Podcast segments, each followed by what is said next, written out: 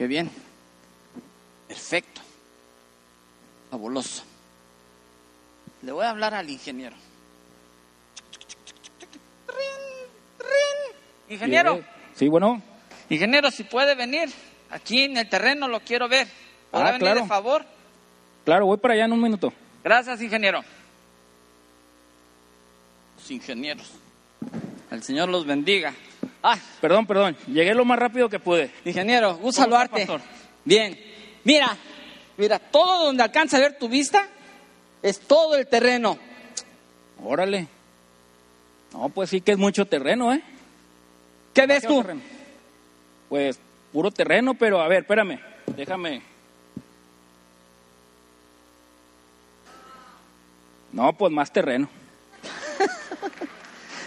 Te quiero, te, te quiero compartir, tengo aquí unas notas, unos apuntes de los planes y proyectos. Te voy a invitar a tomar un café y de lo que es el sueño de Dios. Ah, caray. ¿Sueño de Dios? ¿Sí? ¿Qué se trata? El sueño de Dios es, la visión que es imposible de lograr, pero con Él se va a lograr. Ah, caray. Pues yo veo puro terreno, pero vamos, te acepto Vamos el café. vamos a ver. Te sirve que te saco algo.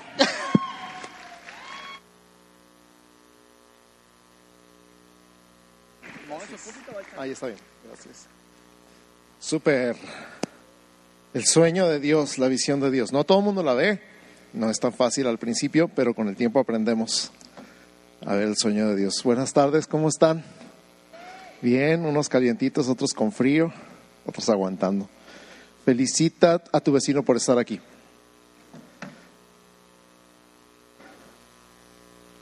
Dile, qué bueno que decidiste venir.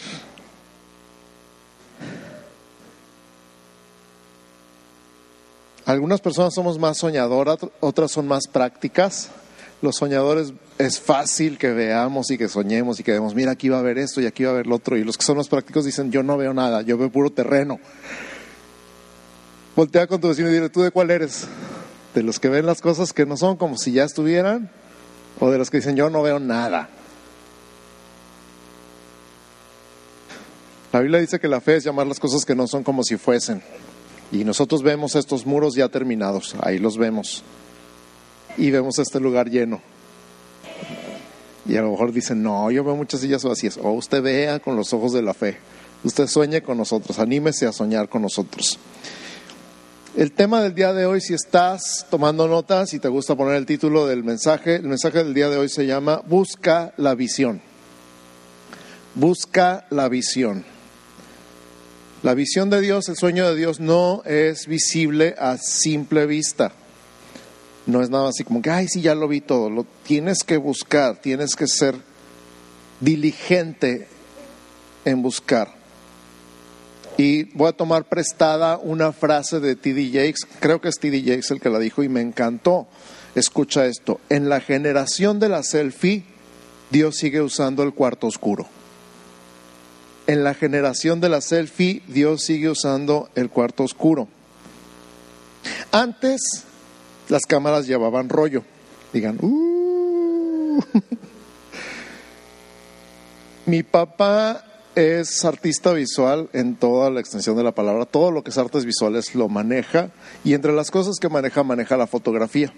Él tiene una cámara de 35 milímetros de aquellas donde había que sacar el rollo y ponerlo en los engranes y había que que quedara bien puesto porque si no nomás avanzaba el, el rodillo y, y el rollo no se recorría y entonces echaban a perder todas las 24 películas, 24 fotos que era lo más que podías tomar.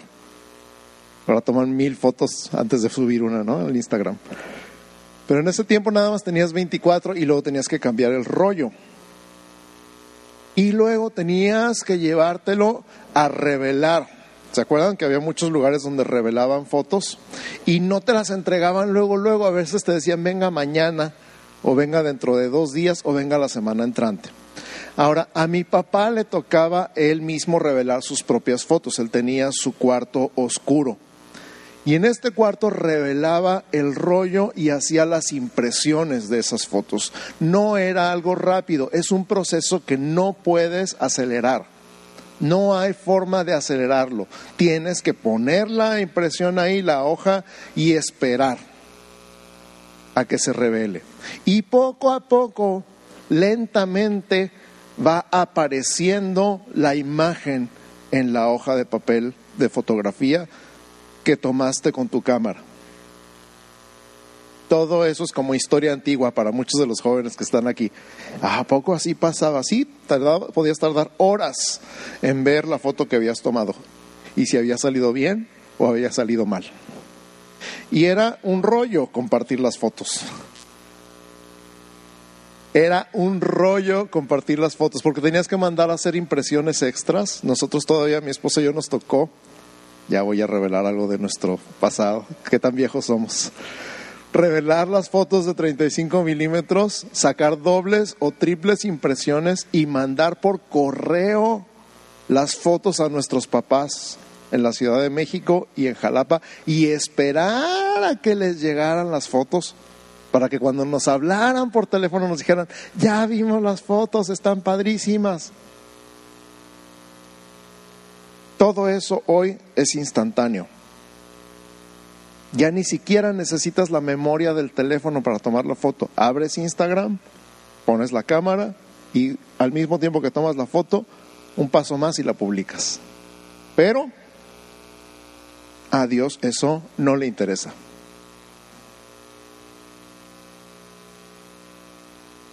A Dios le gusta el proceso de revelado de revelación.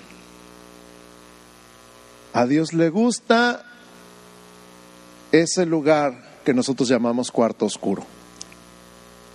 Y hoy quiero llevarte a este pensamiento. Si estás en un momento oscuro de tu vida, lo más probable es que estés a punto de recibir una revelación de Dios. Te lo voy a repetir. Si estás en un momento oscuro de tu vida, lo más probable es que estés a punto de recibir una revelación de Dios. Para eso es el cuarto oscuro.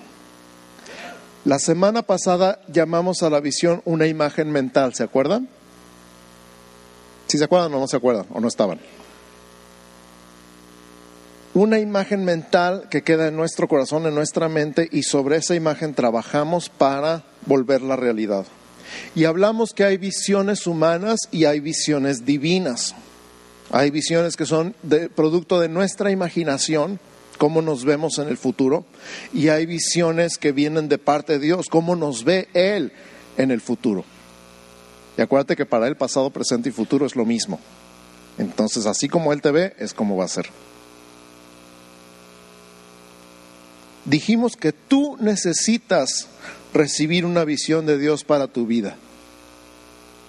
Es más, voltea otra vez con tu vecino y dile, tú necesitas recibir una visión de Dios para tu vida. Pero por alguna razón parece que no es tan fácil recibir una visión de Dios. Si recibiste el mensaje la semana pasada y si lo entendiste y si lo quisiste aplicar a tu vida, esta semana estuviste orando por una visión de Dios para tu vida. Y de repente te encontraste como el ingeniero, pues yo no veo nada.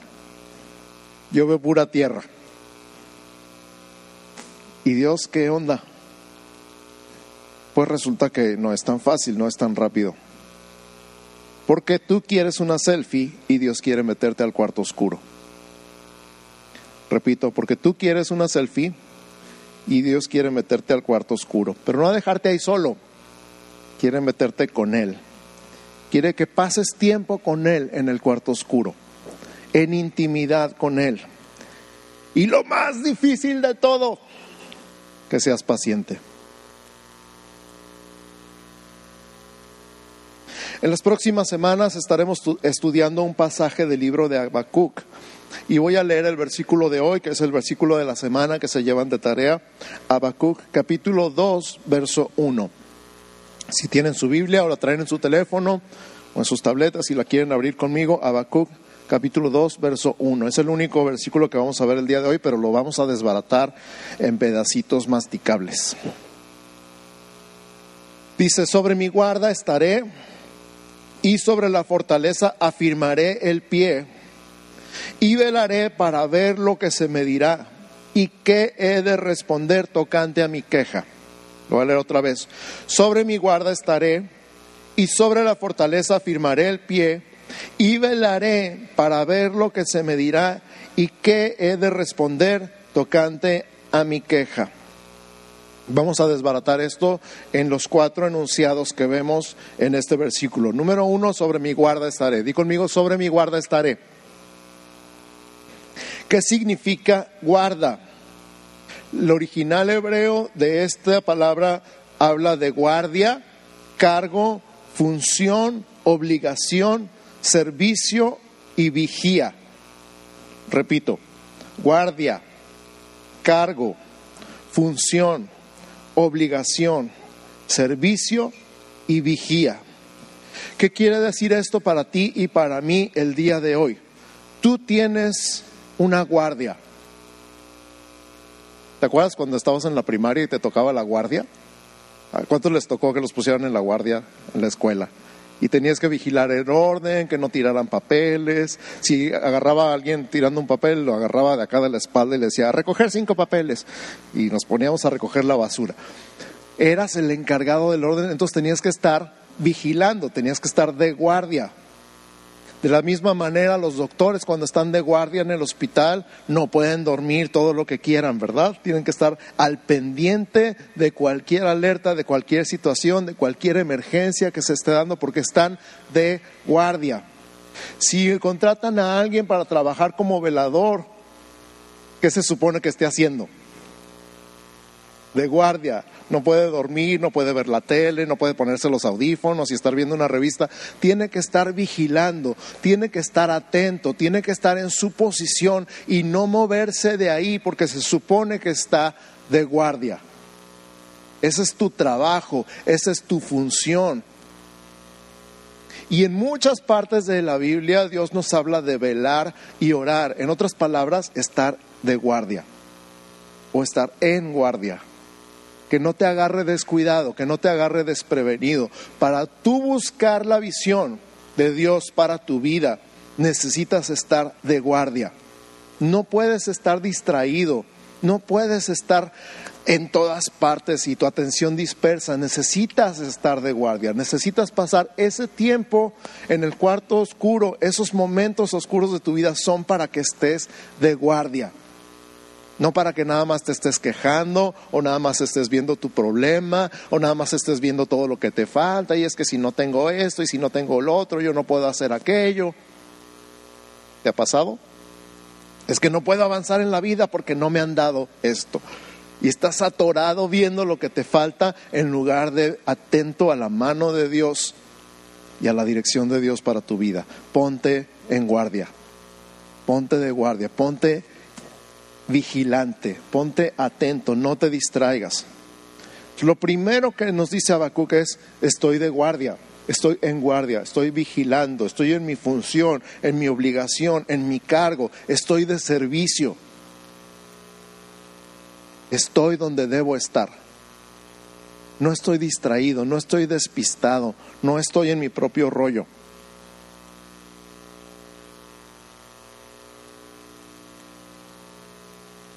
Lo peor que le puede pasar a alguien que está vigilando es que lo agarren fuera de su guardia. Lo peor que le puede pasar a alguien que está velando de velador es que lo agarren dormido. Lo peor que le puede pasar a alguien que está de servicio es que lo agarren desprevenido. ¿Y tú? ¿Cómo estás? ¿Estás atento a la visión de Dios, a lo que Dios te quiere hablar, a lo que Dios te quiere decir? ¿O estás en tu rollo? ¿Dónde estás? ¿En qué situación estás? ¿En qué momento estás? ¿En qué actitud estás? Número dos, sobre la fortaleza afirmaré el pie. Di conmigo, sobre la fortaleza afirmaré el pie. Parece que está diciendo lo mismo, pero de otra manera, ¿verdad? Sobre mi guardia estaré, sobre la fortaleza firmaré el pie. Y esta palabra fortaleza nos habla de una torre o un castillo, un lugar donde te refugias, un lugar donde te encierras cuando viene un ataque. Ese es el otro sentido de la palabra, un sitio o un encierro. ¿Y qué nos habla entonces de un sitio o un encierro? Cuando venía el enemigo a un castillo, se metían todo el pueblo adentro del castillo para resistir el ataque del enemigo y eran sitiados. Y todo el ejército enemigo se ponía alrededor del castillo para que nadie pudiera salir.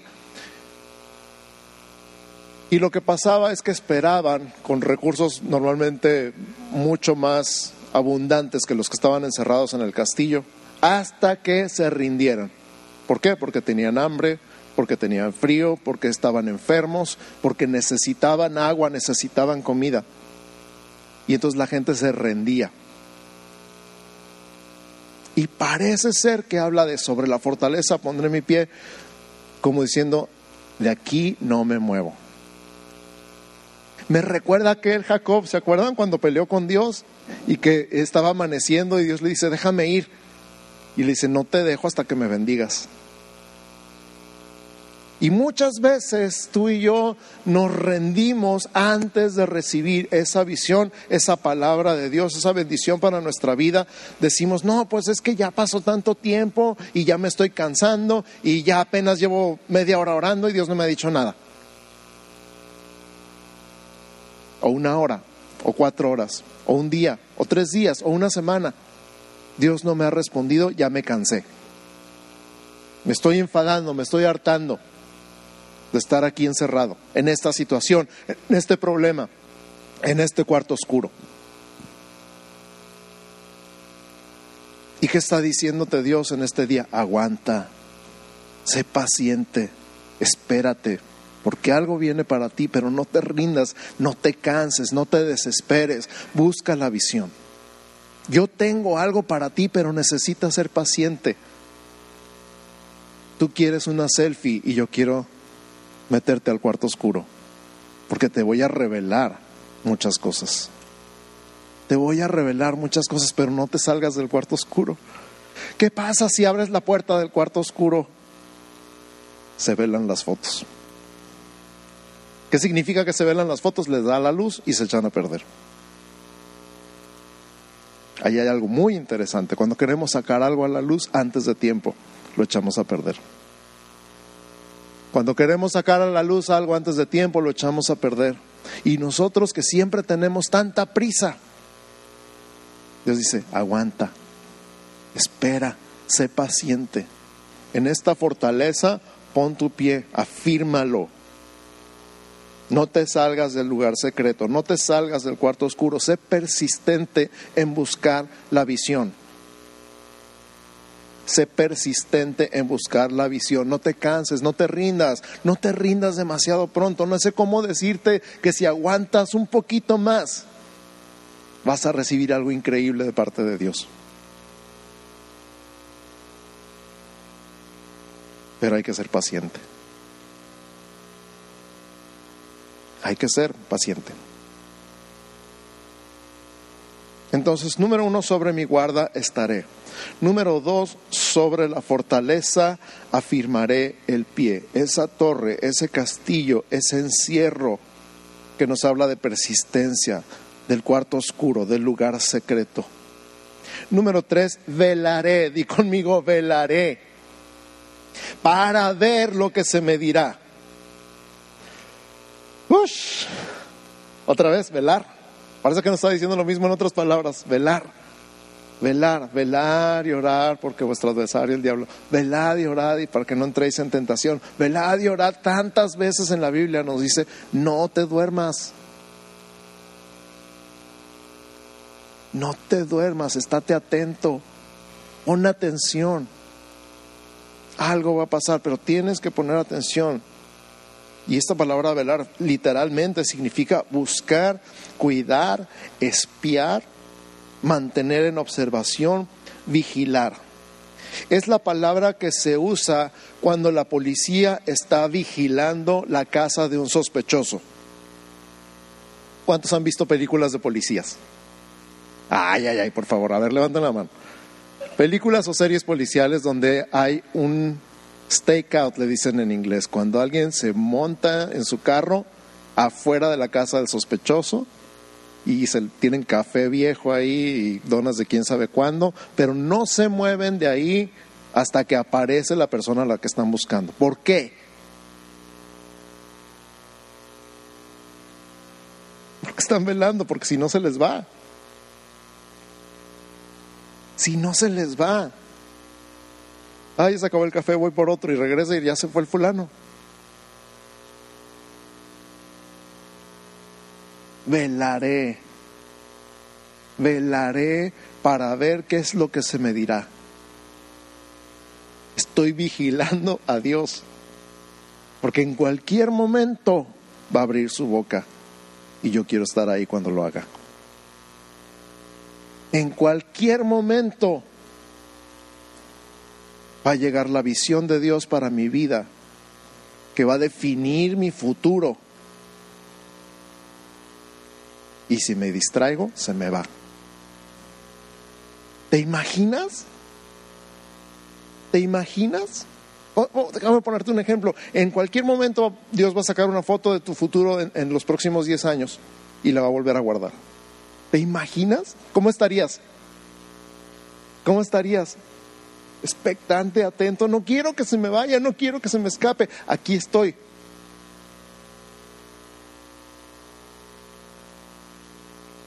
¿Por qué? Porque lo va a sacar y lo va a guardar otra vez. Así estarías. Y es lo que está diciendo Habacuc. Velaré para ver qué es lo que se me dirá. No quiero perder la ocasión. Ahora, vamos a poner las tres juntas. Sobre mi guarda estaré quiere decir que tengo una función, tengo un cargo, tengo una obligación, tengo un servicio. Y esto es muy importante, no significa que voy a dejar mis responsabilidades para estar atento a lo que Dios me va a decir. Significa que mientras estoy en mis responsabilidades, estoy atento a la voz de Dios. No es así como, me tengo que ir allá al desierto 40 días y no voy a trabajar, no voy a pagar la renta, no le voy a dar de comer a mis hijos porque necesito irme con Dios. Vas a llegar y ya no vas a tener casa, ya no vas a tener hijos. Y ya... Mientras estás en tus funciones, lo que sea que estés haciendo, el trabajo que estés desarrollando, mientras atiendes a tu familia, estás atento a la voz de Dios. ¿Cómo funciona eso? Estoy en el cuarto oscuro con Dios y al mismo tiempo voy a trabajar. Al mismo tiempo sigo pastoreando. Al mismo tiempo sigo atendiendo mi grupo de hogar. Al mismo tiempo sigo atendiendo el grupo de niños que se me encargó, pero estoy atento a la voz de Dios para mi vida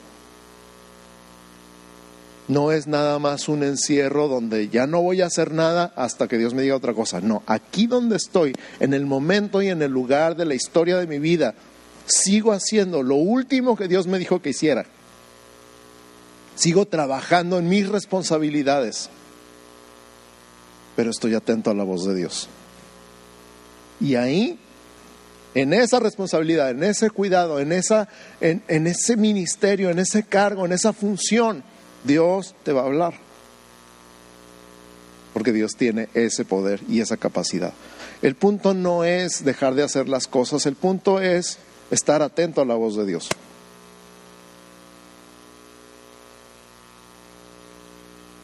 Lo voy a repetir, el punto no es dejar de hacer las cosas, el punto es estar atento a la voz de Dios. Estoy esperando una palabra de parte de Dios estoy esperando una visión de Dios para mi vida. Mientras sigo haciendo lo que estaba haciendo. ¿Lo crees? ¿Crees que Dios te quiere hablar?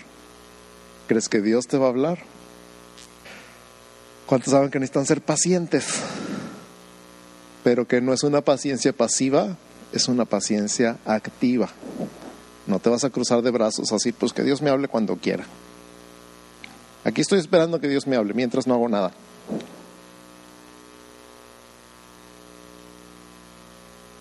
Qué increíble Dios tenemos. Una de las cosas que recuerdo de los discípulos de Jesús es que ninguno estaba sin hacer nada cuando Jesús los llamó.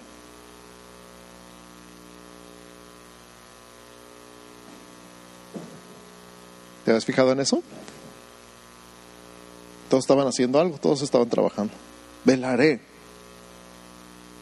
Sobre mi guarda estaré, sobre la fortaleza firmaré el pie y velaré para ver lo que se me dirá. Estaré observando, estaré atento, estaré vigilante. Porque quiero y estoy esperando una palabra de Dios. Y el, la cuarta parte que me sorprendió y me encantó ¿Y qué he de responder tocante a mi queja? Ay, sí, yo tengo una queja con Dios y estoy esperando que me responda. Ya le dije mi queja y estoy esperando a ver qué me va a decir. ¿Cuántos lo creyeron así cuando lo leyeron? Ay, ay, ay. ¿De veras? Sí, mi queja. Aquí hay una palabra, pero mi queja atento Pero lo que dice el versículo es que voy a responder. No qué me va a decir, primero qué me va a decir y luego qué voy a responder. Tocante a mi queja. A ver entonces cómo está eso. Si es mi queja, ¿por qué voy a responder yo? Si es mi queja, ¿por qué voy a responder yo? Porque no es tu queja. No es que yo tenga una queja con Dios.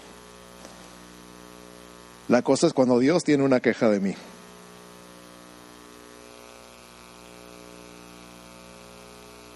No es la queja que yo tenga con Dios. La cosa es cuando Dios tiene una queja de mí. ¿Qué voy a responder tocante a mi queja? La palabra original de queja aquí en el idioma hebreo tiene que ver, escucha, con reprensión corrección, reprobar o castigar. Ah, caray, pastor, eso ya no me está gustando.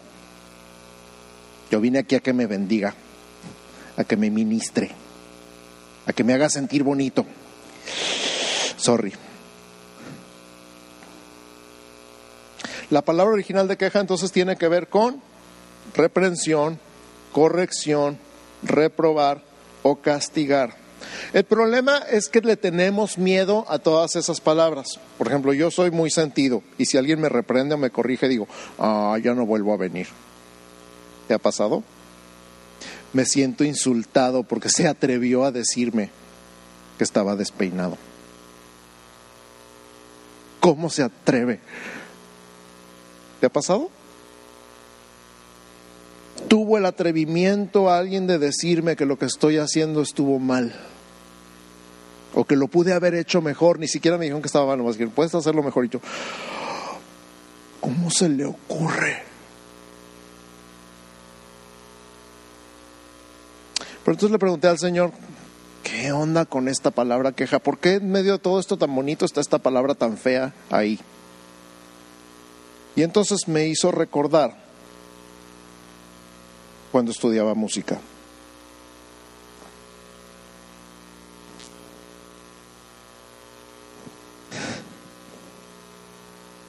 Cuando mi maestro me decía, levanta la mano, mueve el cuello así. Cuando, cuando empecé a estudiar música, empecé estudiando violín. No me preguntan si toco el violín ahorita. Una de las posturas más difíciles de mantener correctamente es la del violín. Realmente cualquier postura. He dado clases de piano y me la paso diciéndole a mis alumnos, levanta las muñecas, baja las muñecas, no tan arriba, no tan abajo, cuida tus dedos, cuida tus muñecas. Postura, posición, corregir, reprender, en el buen sentido de la palabra. No para que te sientas juzgado o criticado, sino para perfeccionar la técnica. Repito, en el tema de la música y de cualquier otra disciplina no es para que te sientas juzgado o criticado, es para perfeccionar la técnica. Cuando Dios tiene una queja de ti, No es para que te sientas, para que llores, para que digas, ay, Dios se quejó de mí. Es para perfeccionarte. Es para perfeccionarte, es para que mejores, es para que crezcas, es para que madures, para que lo hagas mejor.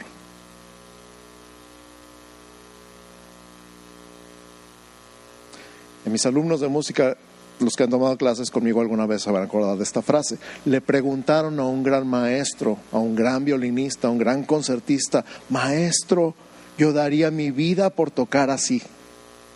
Y el maestro contestó, yo di mi vida para tocar así. ¿Por qué? Porque costó horas y horas y horas y horas y horas y horas y horas de práctica. ¿Han escuchado ese dicho? La práctica hace al maestro. Ese dicho es del mundo de la música. La práctica hace al maestro. Todos los maestros.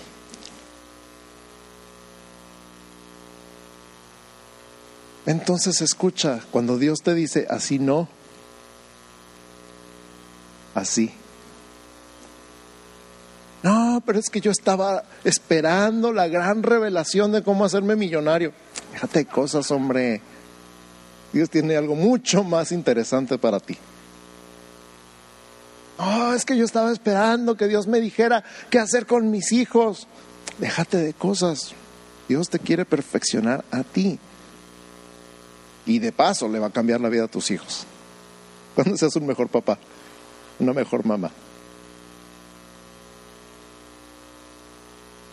No, es que yo estaba esperando saber qué carrera escojo, muchachos, para mi futuro. Y él me empieza a hablar de cosas de mi pasado. Es para perfeccionarte. Es decir, aquí te falta esto, necesitas solucionar esta parte. Y de paso, te va a cambiar el futuro.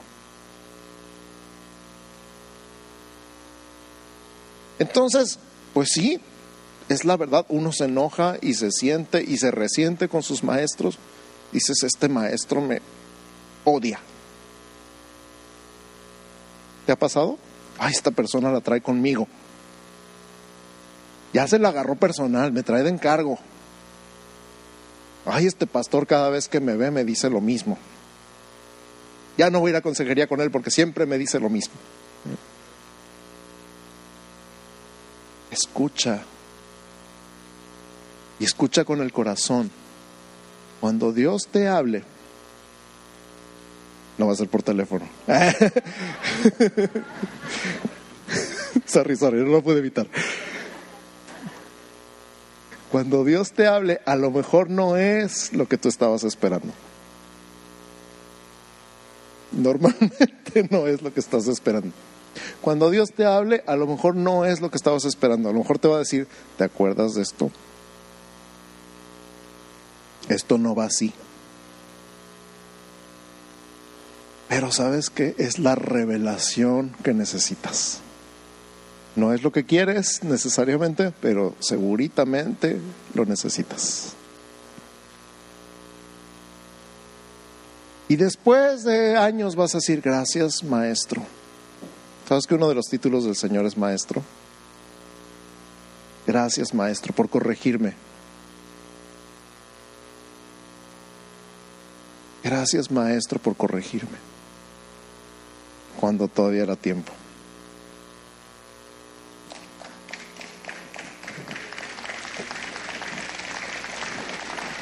Gracias, maestro, por corregirme antes de que me echara a perder.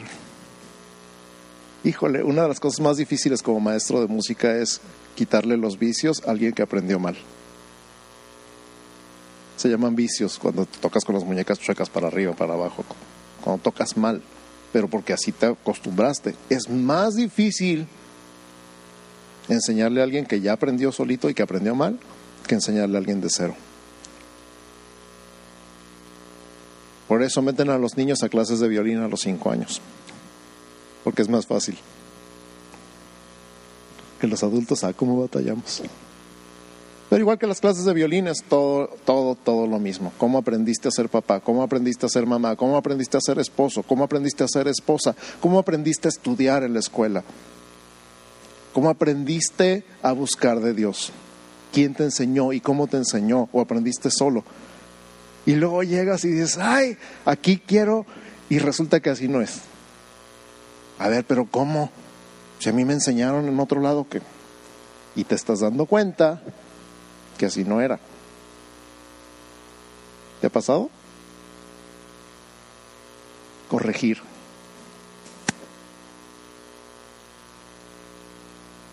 Entonces, vamos a leer el versículo completo otra vez. Habacuc 2.1. Sobre mi guarda estaré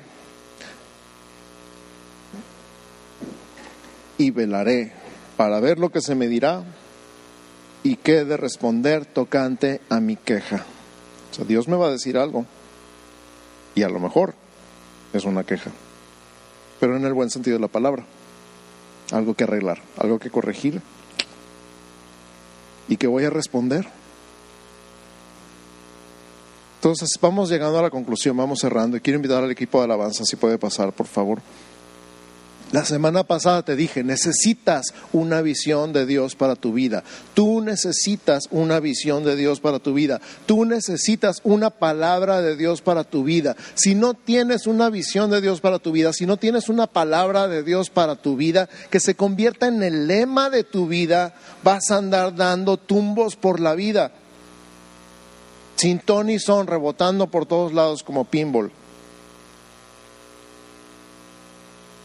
Una visión, una palabra de Dios le da dirección a tu vida, le da un sentido de propósito, le da un sentido de destino. Esa visión no viene de forma instantánea y menos si sigues sumergido en el ruido de tu vida diaria. Necesitas montar guardia. Necesitas montar guardia necesitas meterte en el lugar secreto con Dios. Y ya aclaramos que ese lugar secreto puede ser incluso en el trabajo, incluso mientras cambias pañales o das biberón.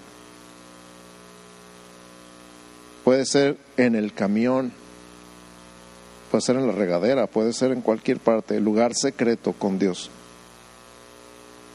Y velar, esperar y observar.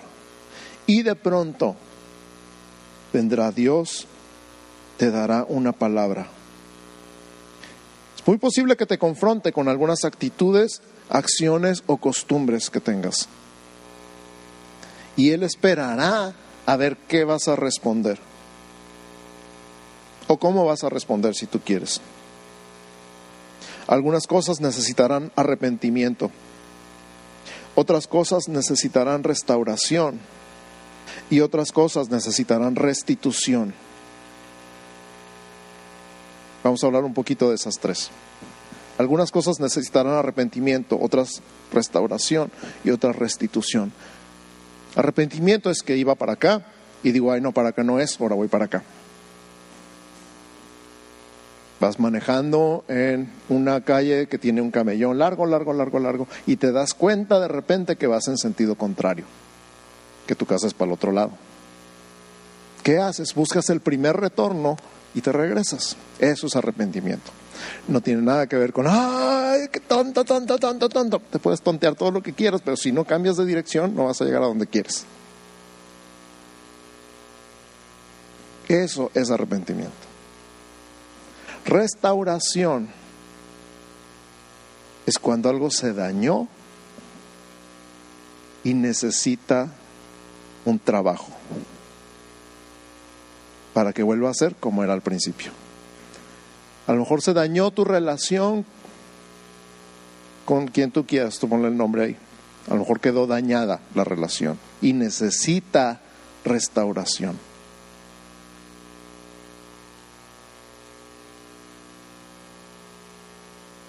Y yo creo que Dios te está hablando ahorita, te está diciendo, por eso necesitas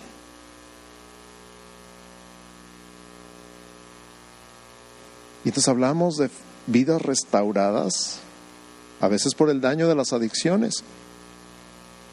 Ya te arrepentiste, pero todavía hay un daño que necesita ser restaurado. Matrimonios restaurados, familias restauradas, amistades restauradas. Y otras cosas van a necesitar restitución. Y restitución es cuando dice, mira, te quité esto, te lo quiero devolver. Por mi culpa perdiste esto, déjame restituírtelo.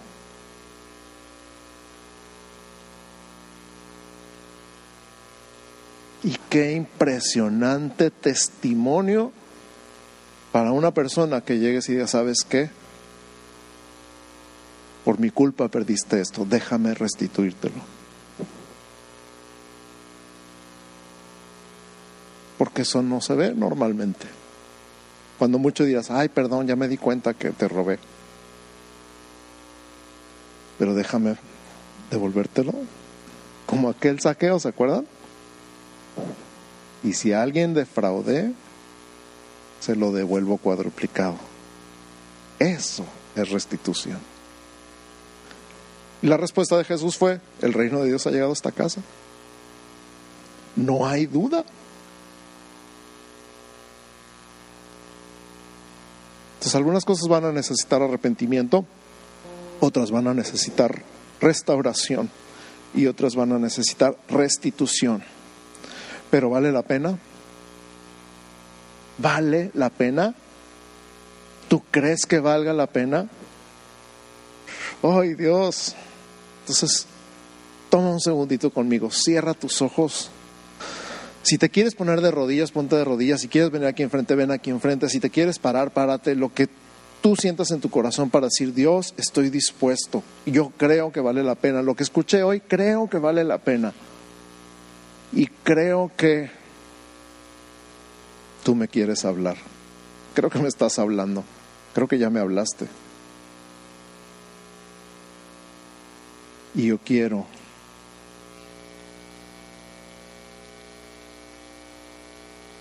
meterme en ese cuarto oscuro contigo y esperar la revelación, esperar la visión.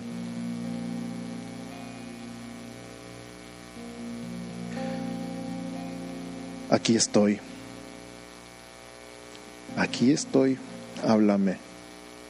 Quiero escuchar tu voz. Quiero saber de ti. Hoy me decido ponerme en guardia, ponerme atento, ponerme vigilante. Mientras sigo haciendo lo que sea que esté haciendo, hoy escojo estar atento a tu voz. Lo que tú me vas a decir, a lo mejor no es lo que yo estoy esperando, a lo mejor me vas a sorprender con otro tema que yo ni me imagino, pero aquí estoy.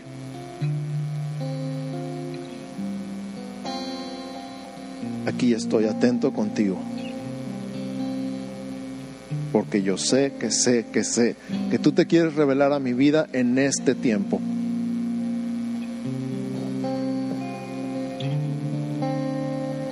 Y que tu palabra va a cambiar mi vida para siempre. Yo sé que lo que tú me digas, lo que sea que me digas, va a cambiar mi vida para siempre. Porque así eres tú. Cualquier cosa que salga de tu boca transforma vidas, corazones, matrimonios, familias, amistades.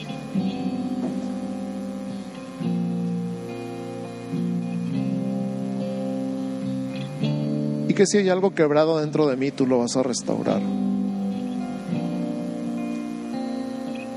Y que si hay algo quebrado fuera de mí, tú también lo puedes restaurar y lo quieres restaurar. Aquí estoy aquí estoy. En tus propias palabras dile, aquí estoy. Estoy dispuesto a esperar, esperar en tu palabra, esperar tu palabra, a esperar tu visión para mi vida. Aquí estoy, aquí estoy.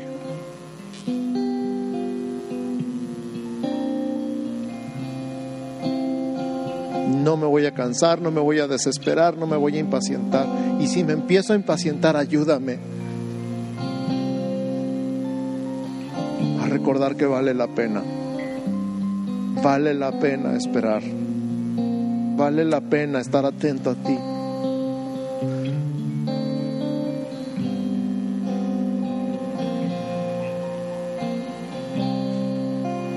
Te amo Jesús.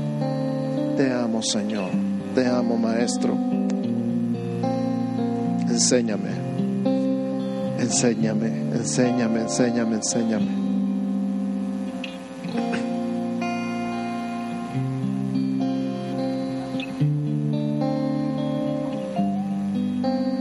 Decidido caminar contigo.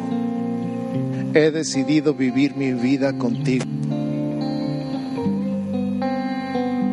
Hay un momento de oscuridad en mi vida, pero sé que en cualquier momento va a ser una explosión de color.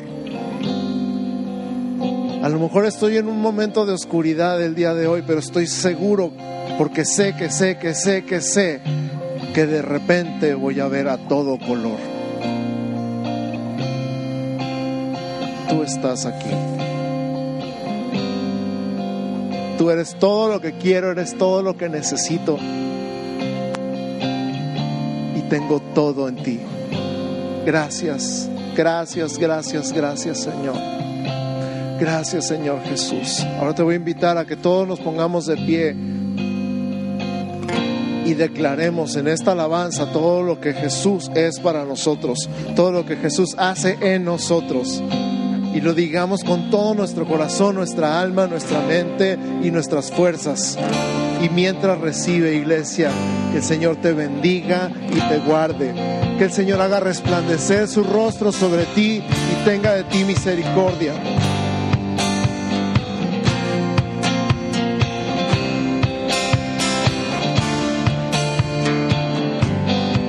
Que el Señor alce sobre ti su rostro y ponga en ti paz. En el nombre de Jesús. Amén.